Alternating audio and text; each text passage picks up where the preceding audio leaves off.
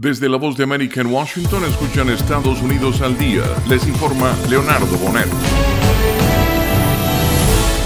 Elon Musk anunció que Neuralink, su compañía de interfaces cerebrales, logró realizar su primer implante en un ser humano.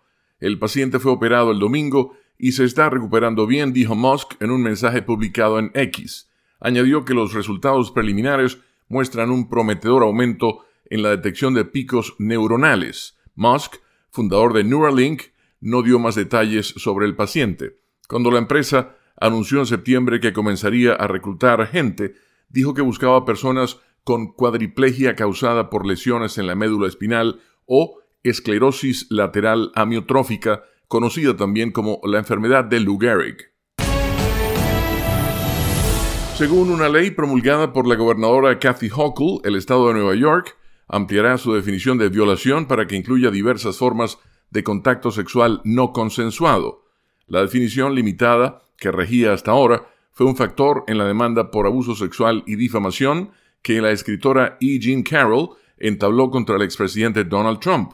El jurado, usando esa definición, determinó en mayo pasado que Trump no la violó en el encuentro que tuvieron en la década de 1990, pero sí determinó que el exmandatario fue responsable de abuso sexual, una acusación menos grave que la de violación.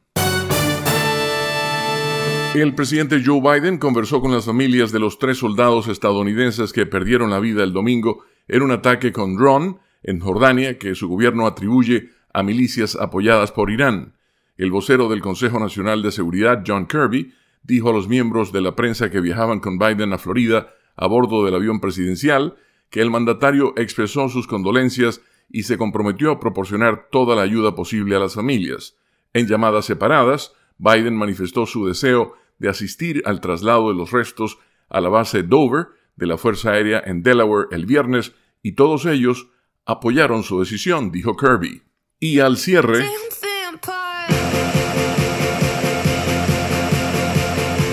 El segundo capítulo de la historia musical de Olivia Rodrigo comenzó de manera similar al primero, con una balada de piano a todo pulmón sobre una truncada relación amorosa.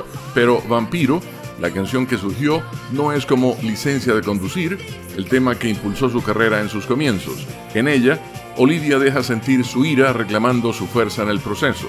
Según la agencia AP, la producción es un himno de venganza triunfal, teatral, una introducción explosiva a lo que se convertiría en Gods, su segundo álbum de 2023. Este año, Rodrigo está nominada a 6 Grammy.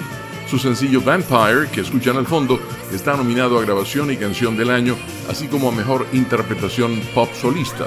Gods podría llevarse a casa el premio al álbum del año o tal vez el mejor álbum vocal pop y su canción balada de una niña educada en casa está nominada como Mejor Canción de Rock. Y hasta aquí Estados Unidos al día. Desde la voz de América en Washington les informó Leonardo Bonet.